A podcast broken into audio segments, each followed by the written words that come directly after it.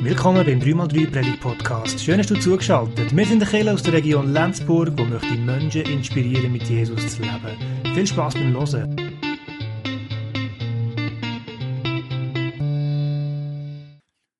Ja, die neue Wirklichkeit leben, das ist das Thema von heute Morgen. Wir sind in dieser Predigtreihe da. Mehr Himmel auf Erde mit Geld und Besitz. Und wir haben bisher vier so Prinzipien kennengelernt. Und wir schauen fünf Prinzipien an. Heute ist das letzte Prinzip. Und wir haben es hier noch eines vor uns. Und die nächsten Sonntage machen wir nachher so konkrete äh, Beispiele, was das konkret kann heissen. Die konkreten Prinzipien, was das kann heissen in unserem Alltag, in der Gemeinde, was das ausgeht bei den ersten Christen, wie das in anderen Gemeinden ist. Das wird sicher sehr spannend. Die neue Wirklichkeit leben. Wir sind ja mittlerweile äh, Spezialisten für neue Wirklichkeiten. Seit eineinhalb Jahren haben wir ja Wirklichkeit, die wir uns vorher nicht können vorstellen wie das mal wird kommen. Ich habe äh, neu mit so witzige Schlagzeilen gefunden wo man nur verstehen kann, wenn wir die Wirklichkeit, wo wir jetzt drin sind, äh, erlebt haben. Also wenn eine Schlagzeile ist, Polizei stößt in Köln auf Hotel voller Touristen, dann wäre das vor zwei Jahren, ähm, ja, wäre jetzt nicht so eine gute Schlagzeile gewesen. Oder wird zum dritten Mal beim Bewirten erwischt. Naja, der nächste finde ich auch gut. Polizei löst illegale Domino-Runde in Imbiss auf. Uh. Oder tausende Bundesangestellte gehen weiterhin ins Büro. Das ist eigentlich eine gute Nachricht im Normalfall. Aber in Corona-Zeit vielleicht. Also das ist die Wirklichkeit. Und man fragt sich, was wird bleiben, was wird unsere Wirklichkeit nachhaltig prägen? Oder wo geht es wieder zurück in die alte Wirklichkeit? Das ist das, was wir erleben. Im Judentum, das Christentum ist ja stark geprägt vom Judentum. Im Judentum und in der Bibel gibt es so eine grosse Geschichte, die die Wirklichkeit massiv verändert hat. Die Wirklichkeit, wie sie unterwegs sind. Und zwar rede ich von der Geschichte vom Exodus, vom Auszug aus Ägypten vom Volk Israel. Wir kennen ja, der Abraham ist berufen worden von Gott. Er hat gesagt, ich werde mit dir einen Bund machen, ich werde mit dir ein Volk aufbauen, ich werde die Welt segnen mit einem Volk. Dann haben wir Abraham, Isaac, Jakob, Josef. Und dort lesen wir nachher in der Bibel, dass sie in Ägypten sind und in Gefangenschaft gekommen sind. Und dann müssen Frondienst leisten für die Pharaonen dort. Ganze 400 Jahre sind sie in Gefangenschaft gewesen. Also eine mega lange Zeit. Und nachher ist die wichtige Geschichte, in der Bibel, im zweiten Buch Mose, wo Gott sagt, hey, ich habe das gesehen, ich habe gesehen, wie mein Volk seufzt, wie es stöhnt, und ich komme und werde euch befreien. Ich erinnere mich an den Bund, den ich mit euch geschlossen habe. Und er beruft Mose, um das Volk zu befreien aus dieser Wirklichkeit, wo sie drin sind, und in eine neue Wirklichkeit hineinzuführen. Viele von uns kennen die Geschichten, äh, ganz krasse Sachen, brennender Dornbusch, zehn Plagen, da kommt es raus, das Meer, das sich teilt, in die Wüste, das verheißene Land vor Augen. Also, das ist wirklich ein cooler Hollywood-Film. Also, kann heute Abend nicht wissen, was machen, zum Vertiefen von der Predigt, noch den, den Hollywood-Film schauen. Nicht ganz bibelgetreu, aber sehr spannend. Finde ich gut gemacht. Eine mega krasse Geschichte, was dort drin vorkommt. Und der Mose kommt und befreit sein Volk aus dem Zustand, wo sie drinnen waren, und dieser Wirklichkeit. Und das ist, das ist eine Wirklichkeit, die kennen nichts anderes. Die sind 400 Jahre da drin. Da ist dein Vater, dein Großvater, dein Urgroßvater ist Sklave gewesen. Da kennst du nichts anderes. Und dann wirst du befreit. Und wenn du so eine Wirklichkeit hast, dann ist die Befreiung einfach mal der erste Schritt. Dann geht es nachher darum, nach dieser Befreiung, wie wir das neue Leben gestalten. Wie gehen wir jetzt um mit dieser Freiheit? Das ist gar nicht so einfach. Wir lesen in der Bibel, dass das Volk Israel manchmal am liebsten wieder zurück wäre auf Ägypten, dass sie immer wieder Sachen gemacht haben, die nicht gut sind. Irgendein goldiges Kalb gemacht haben in der Wüste. Weil, ja, das neue Leben, das muss man zuerst einmal lernen. Und das ist ein Grund, warum wir in der Bibel, im Alten Testament, so viel Gesetze, so viel Gebot, so viel Weisungen haben, wo es darum geht, wie wir das neue Leben, die neue Wirklichkeit, wie wir die gestalten? Wie gehen wir hier miteinander um? Also das eine zum, zum herausfinden, wie funktioniert das Leben, wo gut kann sein, wo wir füreinander da sind und immer auch gekoppelt an den Bund, wo Gott mit seinem Volk hat, wo er sagt, hey, ich werde, dass ihr ein gelingendes Leben habt, verfolgt meine Gebote und ich werde euch sagen, ich werde schauen, dass es euch gut geht. Haltet meine Gebote, dann wird es euch gut gehen. Und wenn wir in dieser Themenreihe drin sind, mit Geld und Besitz, ist klar, gibt es auch ganz viel Gebot zu Geld und Besitz im Alten Testament, wie sie das Leben sollen gestalten. Und da möchten wir ähm, so die drei grossen Themenbereiche zusammen anschauen, weil es uns immer noch prägt heutzutage und ganz gute Ansätze sind, was das Volk Israel dort hat, wie sie umgegangen sind mit Geld und Besitz. So die drei grossen Bereiche. Das eine hören wir immer wieder. Der Zehnte. Die letzten Predigten ist der Zehnte immer wieder erwähnt worden. Und es macht Sinn, dass wir uns da, ja, dass wir wissen, warum, warum reden wir vom Zehnten? Warum kommt der immer wieder vor bei Christen? Wenn ich mit Leuten rede, die nicht Christen sind, dann sind immer schnell einmal zwei Fragen an mich, wo sie immer, das sind die grossen Themen, die sie komisch finden. Das eine ist Sex vor der Ehe. Und das andere ist der Zehnte. Beides hat komische Züge für jemanden, der nicht Christ ist. Und das ist gut, wenn wir Antworten haben, warum wir ja, das glauben, was wir glauben. Für den Zehnte gibt es im Alten Testament verschiedene Bibelstellen, wo das vorkommt. Eine zum Beispiel im 3. Mose. Ein Zehntel aller Erträge des Landes, sei es Getreide oder Früchte, gehört dem Herrn und ist heilig. Also ein Zehntel von all diesen Erträgen, die man erwirtschaftet, die man erarbeitet, ist heilig, soll Gott gehören. Es gibt einen anderen Bibelvers, wo es ausgedrückt ist, ein Zehntel sollen den Leviten und den Priester zur Verfügung stellen. Leviten, das ist ähm, ein Stamm im Volk Israel, sind zwölf Stämme gewesen, die einen sind Leviten gewesen, und die sind zuständig für das ganze religiöse Leben, für den Tempeldienst, für die religiösen Feste, für das Weitertragen von diesen Inhalt, für die, für die gottesdienstliche Arbeit. Und, äh, und die haben keine andere Arbeit sind, sind nachgegangen, sondern sie sind finanziert worden durch den Zehntel. Da gibt es andere Bibelstellen, die sagen, ein Zehntel soll auch noch für die Armen und für die Witwen und Waisen zur Verfügung gestellt werden, also für die Benachteiligten. Ich bin dort in der Vorbereitung auf verschiedene Auslegungen gestoßen. Die einen sagen ganz klar, das ist nochmal 10% drauf auf, 20% also abgeben. Andere sagen, nein, war ein Zehntel gewesen, da ist dann, haben die Leviten dann auch noch für die Armen ein bisschen geschaut. Ähm, das ist, das ist die, wo meistens vertreten wird. Dann gibt es aber noch eine Bibelstelle, dass all drei Jahre nochmal ein Zehntel erhoben wird, wo dann explizit wirklich nur für die Armen ist. All drei Jahre. Dort geht man davon aus, es ist dann wie zusätzlich ein Zehnter gewesen. Es gibt auch Ausleger, die das sagen, nein, es ist einfach der Zehnte alle drei Jahre nur für die Armen gegangen und dann die anderen zwei Jahre für die Leviten. Dort habe ich Verschiedenes gefunden. Aber und dann wird noch ein Zehnten erwähnt, wenn es um den König geht. Irgendwann hat das Volk Israel einen König wählen. Und dort ist auch ein Zehnter, den sie erheben für die königliche Steuer, für das, was dem König abgegeben wird, für seinen Hof, für seinen Palast. Das ist so der Hintergrund, wie man auf den Zehnte kommt, für die Bibelstelle, wo der Zehnte soll heilig sein, soll Gott geweiht sein und ist am levitischen Volk zur Verfügung gestellt worden und auch anteilsmässig für arme Witwen und Waisen, für, für die Leute am Rand. Der zweite große Bereich ist die ganze soziale Gerechtigkeit, die ganz wichtig ist im Volk Israel, wo auch für die damalige Zeit, so im Altertum, ja, schon, sind schon sehr weit gewesen, dass man füreinander geschaut hat, wo das von Anfang an ähm, ja, ganz wichtig ist, dass man als Volk gut miteinander unterwegs ist und dass für alle geschaut ist im Volk. Und da gibt es verschiedene, verschiedene äh, Regelungen, verschiedene Gesetze, ähm, vielleicht zwei, drei rausgepickt. Zum Beispiel, dass wenn ein religiöses Fest stattfindet, dass man unbedingt soll äh, Leute, die keinen Zugang haben, dazu einladen. Also, dass wir Witwen dass wir die Armen, die kein Fest können ausrichten können, dass wir die unbedingt soll einladen dazu. Dass wir auch Pilger, die unterwegs sind, soll zu diesen Fest einladen. Dass niemand ausgeschlossen ist und alle Zugang haben da dazu. Und nicht jemand, weil er kein Geld hat, dann irgendwie das Fest nicht, kann, nicht kann ausrichten kann. Etwas anderes war, dass wenn man das Feld abroden, wenn man die Ernte einfahren, dass man immer etwas stehen lassen für die Armen, dass, auch für, dass die Personen nachher aufs Feld können und von dem können leben können, dass man nicht nur für sich selber schaut, sondern dass man immer noch etwas stehen lässt. Eine weitere Regelung war mit, mit Darlehen mit Ressourcen teilen, dass man den Armen unbedingt auch ein Darlehen geben aber dass, wenn man das macht, dass man keinen Zins soll verlangen soll. Etwas, was wir heutzutage äh, nicht mehr so kennen. Dass man, dass man sagt, die, der, der Armen soll unbedingt Ressourcen zur Verfügung gestellt werden, dass sie die Möglichkeit haben, etwas zu erarbeiten, aber dass man nachher dort nicht soll mit Zins schaffen nicht, dass der Reiche reicher wird, sondern dass der Arme eine Möglichkeit hat, um weiterzukommen in seinem Leben. Also die soziale Gerechtigkeit, ähm, wo, wo immer wieder auch angesprochen wird. Dann ein dritter Bereich sind Erlass- und Jubeljahr, auch etwas, was man, was man nicht mehr so kennt heutzutage. Erlassjahr oder auch Sabbatjahr genannt, das ist alle sieben Jahre hat das stattgefunden. Da haben wir zum einen das Land sollen brach liegen lassen, das Land nicht bewirtschaften und man hat in diesem Erlassjahr alle Schulden erlassen, sich gegenseitig. Äh, muss man sich mal vorstellen, wie das wird laufen. Coole Sache. Alle Schulden erlassen und gleichzeitig sind auch alle Sklaven befreit worden. Das ist nöch zusammen gewesen. Wenn jemand seine Schulden nicht können zahlen dann ist er meistens versklavt worden oder häufig versklavt worden. Und wenn die Schulden erlassen sind, dann ist man natürlich auch nicht mehr Sklav. Darum ist alle sieben Jahre die Schulden erlassen worden und Sklaven befreit worden. So das Sabbatjahr. Da gibt es eine Bibelstelle, die sagen, ja, aber wie sollen wir denn überleben in dem siebten Jahr, wenn wir nicht können das Land bebauen können? Und da gibt es die Antwort von Gott, die sagt, hey, vertraut mir, gerade in solchen herausfordernden Themen, vertraut mir.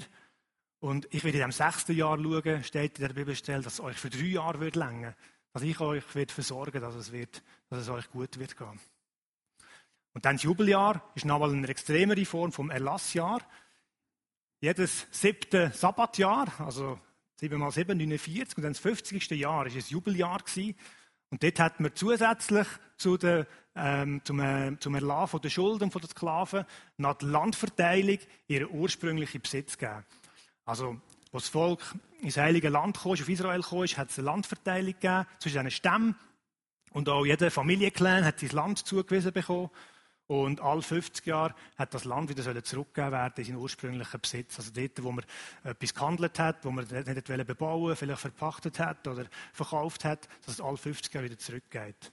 Auch dort der Gedanke vom Miteinander, dass jemand nicht einfach reicher, reicher, reicher wird, sondern wieder in den ursprünglichen Zustand geht. Dass jemand, der arm ist, der vielleicht nicht viele Chancen hat, wieder neue Möglichkeiten bekommt, wieder neue Chancen bekommt, zum neu anfangen. So der Gedanke da dahinter. Das sind so drei wichtige, zentrale Themen im Volk Israel, in dieser neuen Wirklichkeit, wo sie unterwegs sind. Man muss, man muss schon dazu sagen, gerade beim Jubeljahr und auch beim Erlassjahr ist nicht ganz klar, wie sie sich wirklich daran gehalten haben. Also gerade beim Jubeljahr gibt es keine Überlieferung, dass sie es wirklich mal ganz durchgezogen haben. Das ist äh, es ist ja ein krasses, krasses Gebot, dass man wirklich alles zurückgeben soll. Beim Jubeljahr kann man nicht genau sagen, ob es durchgeführt worden ist. Und beim Erlassjahr ist es sicher nicht jedes Mal gleich gewesen. Je nach Herrscher, den man hat, je nach Führung, die man hat, hat man es einmal aussetzen lassen, hat man irgendeinen Grund gefunden, dass man es nicht machen muss. Ähm, oder dass nicht alle gleich gemacht haben im Volk. Aber das sind die Gebote, die gesetzt worden sind, die, die festgehalten worden sind in ihren, Gesetzen. Ja. Genau. Die neue Wirklichkeit, also ganz etwas anderes als das, was sie vorher kennt haben aus der Sklaverei, wo sie gar nicht Besitz haben oder ganz wenig Besitz haben, wo man selber müssen schauen zum Überleben, wo der Stärkste überlebt und dann das neue Leben und man überlegt sich, hey, wie können wir wie können wir gut das Leben schaffen, wie können wir machen, wir können aufblühen und es ist so wichtig, füreinander da zu sein, füreinander zu schauen und ja, nicht, dass, dass es eine riesige Schere gibt untereinander.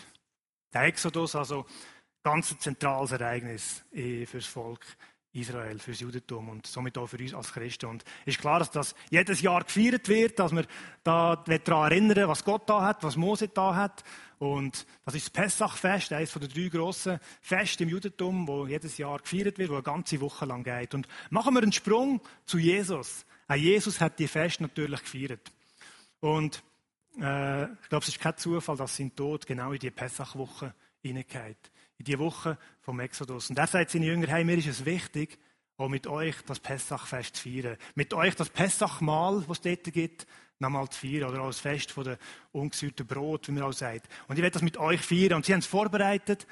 Und bei diesem Mahl haben wir ganz spannende Abschnitte, wo wir manchmal ein bisschen überlesen. Jetzt sagt Jesus in Lukas 22, 19, dies ist mein Leib, der für euch gegeben wird. Tut das zur Erinnerung an mich. Wenn wir so lesen, denken wir, ja, Abendmahl kennen wir, ähm, okay. Aber was Jesus macht, ist eigentlich recht skandalös, finde ich. Wenn wir das so überlegt haben. Ich meine, das ist ein Fest, das Pessachfest, das ist das Pessachmahl. Und normal wäre es, dass Jesus muss sagen, hey, jetzt nehmen wir das Brot und wir denken an Mose, wir denken an Exodus, wir denken an, was Gott damals da hat und erinnern uns daran. Und was er macht, ist, er nimmt das Brot, er gibt ihm eine neue Bedeutung, bezieht es auf sich und sagt, tun das zur Erinnerung an mich. Ich glaube, das allein wäre schon ein Grund gewesen, wenn das Pharisäer, Schriftgelehrte gehört hätten, hätte es wegen dem schon gesteinigt. Das ist ja, es ist sehr krass, was er hier sagt. Das müssen wir mal vorstellen. Ich würde nicht sagen, so von jetzt oder Weihnachten geben wir mal ein eine andere Bedeutung. Ist jetzt gut gewesen, aber jetzt kommt mal etwas Neues. Jetzt tun wir irgendwie an die Geburt von, weiß auch nicht, John Wesley, nein, irgendjemand da, da merkt man was das, was, was das hier gesagt wird und wie, was für eine die, die Dimension, dass das annimmt, was hier Jesus eigentlich vorhat. Er sagt, das ist mein Lieb. Also er tut auf seinen, auf seinen Tod hindeuten mit, mit, wo für euch gegeben wird und vergleicht das eigentlich mit dem Exodusfest, wo man, da, wo man, wo man gefeiert hat. Und dann fahrt er weiter im folgenden Vers. Dieser Wein ist das Zeichen des neuen Bundes, ein Bund, der mit dem Blut besiegelt wird, das ich für euch vergießen werde. Also es wird nochmal klarer, wo Jesus raus will. Er vergleicht nochmal in dem Vers sein Tod, das Blut, das vergossen wird, so wie es Liebe, das hergegeben wird. Und er spricht dann neuen Bund an. Ich habe ja vorher schon den Bund erwähnt, wo Abraham mit Gott gemacht hat. Und der Bund ist bei Mose äh, bestätigt, erneuert worden mit den zehn Geboten am Sinai. Das ist der Bund. Und ich glaube, die Jünger haben da schon ein bisschen gewusst, von was Jesus redet. Es hat Prophezeiungen, die von dem reden. Ein ganz wichtig ist im Jeremia 31. Lasst uns das ganz schnell überfliegen. Die Prophezeiung von dem neuen Bund. Es wird der Tag kommen, an dem ich einen neuen Bund mit dem Volk Israel und mit dem Volk Juda schließen werde. Dieser Bund wird nicht so sein wie den, den ich mit ihren Vorfahren schloss, als ich sie an der Hand nahm und aus Ägypten herausführte. Also hier der, der Bezug auf den Exodus. Sie sind meinem Bund nicht treu geblieben und deshalb habe ich mich von ihnen abgewandt. Doch dies ist der neue Bund, den ich an jenem Tag mit dem Volk Israel schließen werde. Ich werde ihr Denken mit meinem Gesetz füllen und ich werde es in ihr Herz schreiben. Und ich werde ihr Gott sein und sie werden mein Volk sein. Also Jesus kommt und sagt, der neue Bund, der vertreibt ist, der fährt an. Etwas ganz Neues startet. Und er nimmt das große Ereignis, das bei Mose war, die Befreiung, das neues Leben, und sagt, jetzt komme ich und mit meinem Tod am Kreuz passiert Gleiche, passiert etwas sehr Ähnliches, kommt eine neue Möglichkeit, eine neue Wirklichkeit fährt da, eine neue Befreiung. Und für uns ist das extrem wichtig, weil das, was bei Mose passiert, das ist Volk Israel. Wenn wir uns da Gedanken machen über das Alte Testament und über die Regelungen, eigentlich betrifft es uns, oder ich weiß nicht mich, einmal, ich bin kein Jude, mich betrifft es gar nicht in dem Sinn. Sondern erst durch Jesus kommt das Neue, wo er sagt, hey, ich komme und befreie euch, ich befreie die ganze Menschheit. Alle haben die Möglichkeit, ich an mich zu hängen, Kinder Gottes zu werden und ich werde euch in ein neues Leben hineinführen. Also auch dort sagt Jesus, hey, ich befreie euch aus dem heraus, wo ihr jetzt drinnen sind. Und eine neue Wirklichkeit, ein neues Leben ist möglich. Wenn dort auf dem Plakat ganz viele Stichworte, was alles so Stichwörter sind für die neue Wirklichkeit, wo uns Jesus befreien will. Hoffnung, Erlösung, Liebe, Trost. Das ist das, was uns Jesus verspricht und sagt, hey, so wie das Volk Israel aus der Sklaverei rausgekommen ist, so wird die alle Menschen aus dem rausnehmen, wo ihr gebunden sind. Aus dem Ägypten, wo du drinnen bist. Aus dieser Wirklichkeit, wo du drinnen bist. Es gibt noch eine andere Wirklichkeit. Und da werde ich dich drinnen führen. Und genau gleich wie beim Mose ist Befreiung der erste Schritt, wo man sagt, hey, ja, wir gehen das. Und nachher haben wir auch die Frage, wie gestalten wir unser Leben? Wie machen wir das, dass es ganz viel gibt zum Aufblühen? Und Dort ist natürlich die Frage, nehmen wir einfach die Gebote vom Alten Testament und tun wir die auch überkopieren? Also Befreiung, neues Leben habe ich jetzt einfach mal überkopiert. Und nehmen wir auch einfach die ganzen Gesetze aus dem Alten Testament und kopieren die über. Das ist auch die Frage der ersten Christen, wo, wo, wo sie sich gefragt haben, wie gehen wir mit dem um, mit dem Gesetz, das für uns ganz wichtig ist und wo ja, wo ja eigentlich gute Sachen sind. Und Paulus formuliert im Römer 6 folgendermaßen. Doch jetzt sind wir vom Gesetz befreit, denn wir sind mit Christus gestorben und der Macht des Gesetzes nicht länger unterstellt. Deshalb können wir Gott von nun an in einer neuen Weise dienen, nicht wie früher durch Einhaltung jedes einzelnen Buchstaben des Gesetzes, sondern durch den Heiligen Geist. Also sie haben sich die Frage gestellt und sie kommen darauf, das Gesetz von früher, es geht nicht darum, dort jeden Buchstaben zu erfüllen. Aber es geht auch nicht darum, Gott nicht zu dienen. Wir sind immer noch eingeladen, Gott zu dienen. Aber nicht in dem, dass wir schauen müssen, ah, so und so müssen wir leben, sondern auf eine ganz neue Art. Durch das Leben, durch den Heiligen Geist. Ganz etwas Spannendes, ganz etwas Neues, wo da anfängt. Ein Leben aus Gottes Geist. Erinnern wir uns nochmal an Jeremia 31 von vorher, wo steht, ich werde euch mein Gesetz aufs Herz schreiben. Und ich glaube, genau das ist gemeint. Gottes Geist, wo ein Herz geben wird, wo uns führen und leiten Der alte Bund, der funktioniert ein bisschen wie eine Excel-Formel, oder? Du kannst Excel, da kannst du Formel machen, wenn, dann, sonst. Ich liebe Excel. Ich finde das super. Da kannst du reingeben, wenn, dann, sonst. Da kannst du reingeben, wenn, wenn ihr meine Gebote haltet, dann werde ich euch segnen. Und sonst habt ihr die Nähe nicht zu mir. Wenn ihr meine Gebote haltet, dann werde ich euch segnen. Und der neue Bund steht durch einen anderen, der sagt, hey, Jesus hat alles da für uns. Jesus hat alles erledigt für uns. Und es geht nicht darum, etwas zu halten, damit wir Gott näher sein können, damit wir auf sein Segen bauen können. Es geht nicht darum. Heißt das, dass die Sachen schlecht sind? Nein, die Sachen sind gut, die Gesetze sind gut, weil sie wollen aufzeigen, dass das Leben, wie, wie das Leben funktioniert hat zu der damaligen Zeit. Und es ist für euch spannend, das anzuschauen und uns zu fragen, was heißt das für uns heutzutage? Aber nicht in dem Sinn, dass wir eine Excel-Formel haben, wenn wir den Zehnte geben, dann können wir es einfach zurück über, sondern wenn wir uns fragen, wie schaffen wir es, dass wir ein aufblühendes Leben haben? Was ist für unser Leben das, was am sinnvollsten ist und wo, ja, wo, wo Gott auch gedacht hat, nicht weil wir ihm gefallen, sondern was für uns am sinnvollsten ist, dass wir drinnen aufblühen können. Und das Leben gestalten aus Gottes Geist heraus. Eigentlich simpler, nur noch Gottes Geist, aber auch sehr herausfordernd, weil das ganze Leben durchdrungen wird von dieser Frage, lasse ich mich führen, lasse ich mich leiten mit dem Geist Gottes, herauszufinden, was ist dran und ja, mit dem unterwegs sein. Und auch die Gebote und das Alte Testament lesen und sich inspirieren lassen. Was gilt noch heutzutage? Was für Sachen sind aber damals, haben damals gegolten und hat jetzt keinen Bezug mehr auf mein Leben? Hat sich vielleicht erledigt durch das, was Jesus da hat? Und was sind Sachen, die sehr sinnvoll sind, die wir genau gleich noch wollen, wollen mitnehmen damit das Leben kann, ja, damit wir das Leben gut können gestalten können? Das ist so die, die andere Möglichkeit, wie wir unterwegs sein. Und die Frage dabei ist immer, welcher Wirklichkeit glauben wir, welcher Wirklichkeit leben wir? Es gibt die Wirklichkeit, die um uns herum ist. Die Wirklichkeit, die uns bestimmt, so die, die Weltanschauung, wo wir drinnen sind.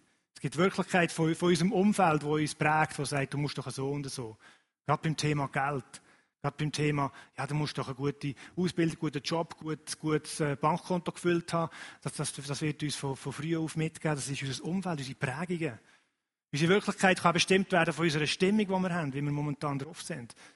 Dass wir das Gefühl haben, das ist jetzt, jetzt ist einfach alles so und gar nicht merken, dass es einfach gerade unser momentaner Zustand ist. Prägungen von, von früher, eben von, von Kindheit, vielleicht auch Prägungen, die wir haben auch von, von dem alten Bund, weil wir uns ja sehr viel beschäftigen, das ja auch spannend ist aus dem Alten Testament. Was haben wir dort für Prägungen, wo wir immer wieder merken, oh, ich habe irgendwie das Gefühl, ich muss Gott gefallen und merken, nein, es ist alles erledigt, ich kann mir Jesus anhängen und äh, muss nicht irgendetwas tun, um Gott zu gefallen.